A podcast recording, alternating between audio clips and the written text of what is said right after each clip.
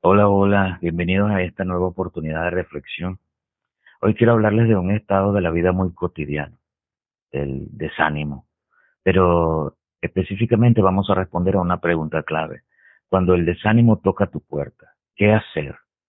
A través de la historia de los grandes hombres de Dios, hemos leído que a pesar que muchas oportunidades vencieron e hicieron grandes cosas como el gran Elías frente a los profetas de Baal, de todas formas, se vieron abrumados por la desolación y el desánimo que embargó su fuerza y dibujó un panorama gris en, su horizonte. No es algo improbable sentirse ah, desanimados en algún momento de nuestras vidas, pero ¿cuáles son las opciones que tenemos? ¿Rendirnos?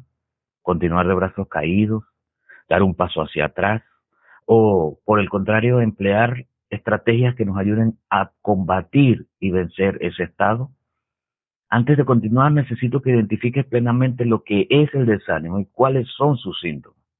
El desánimo es un estado en el cual una persona pierde su fuerza física, emocional y espiritual, y como consecuencia comienza a debilitarse. El desánimo en un creyente tiene el propósito de detener la obra que Dios hace en su vida. ¿Cómo se manifiesta el desánimo en una vida? Generalmente la autocompasión es el inicio de este mal. Palabras internas como nadie me quiere, nadie me saluda, nadie se acordó de mí, soy el único que está haciendo las cosas. Esas son evidencias notorias que el creyente comienza a transitar por la senda del desánimo. Posterior a eso, más no necesariamente en este orden, el resentimiento cobra fuerza en el corazón de un creyente afectado por el desánimo. Comienza a sentirse herido por cualquier cosa que se haga o no a su alrededor. También le invade la murmuración y la queja. Todo le molesta, todo le descarga. Su lenguaje cambia, entre otros síntomas. Estos se encuentran entre los más notorios y dañinos. Después, la persona se enfría y deja de crecer y hacer lo que estaba haciendo. Un creyente desanimado ha perdido la sensibilidad ante la presencia de Dios en su vida. No vive su vida en adoración, no conoce sus prioridades espirituales, deja de orar, deja de leer la Biblia y pierde compromiso por las cosas de Dios, dejando de congregarse y de crecer espiritualmente. Aunque no existe una fórmula única que corrija ese estado, eh, se debe comenzar por la intimidad con Dios. Debes aferrarte a Él como la única salida. El apóstol Pedro escribe en su primera carta que hay una constante para todo creyente y es estar siempre bajo la voluntad de Dios como la garantía de recibir ánimo y fortaleza de su parte. El apóstol Pablo también contribuye en la carta a los Corintios, en la segunda carta, diciendo que Cristo es el que nos renueva en nuestro interior, aunque por fuera estemos cansados. ¿Sabes qué? Igualmente es importante comprender otro de los instrumentos para vencer el desánimo, como lo es aprender a depositar en Cristo todas las cosas que nos produzcan ansiedad o preocupación. Muchas veces no conocemos plenamente lo que significa dejar que Cristo cargue nuestro cuidado y nuestra protección en sus manos.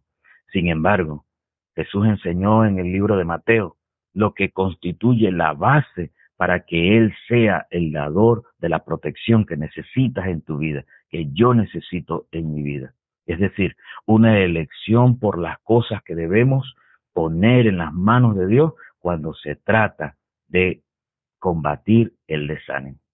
La vida del creyente constantemente se basa en mirar arriba, en mirar las cosas de Dios, en poner a Dios en primer lugar y el resto, el resto vendrá por, por añadidura.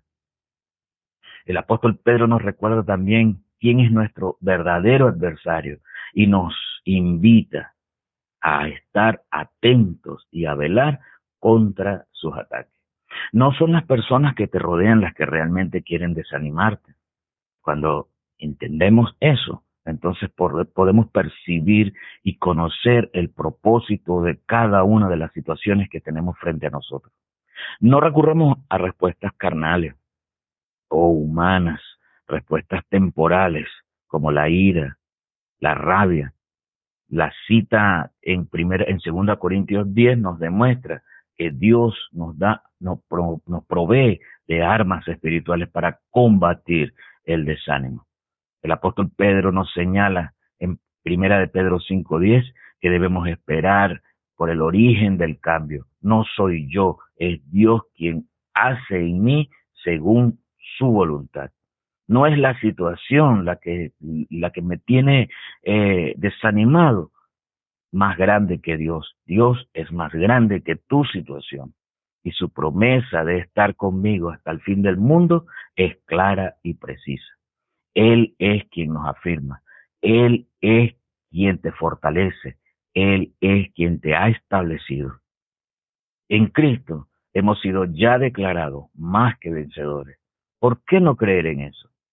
Es más fácil esperar que nos invada el desánimo y en el alma haga estragos. El mismo Pablo usó sus cargas para agarrar fuerza y seguir adelante predicando la palabra de Dios.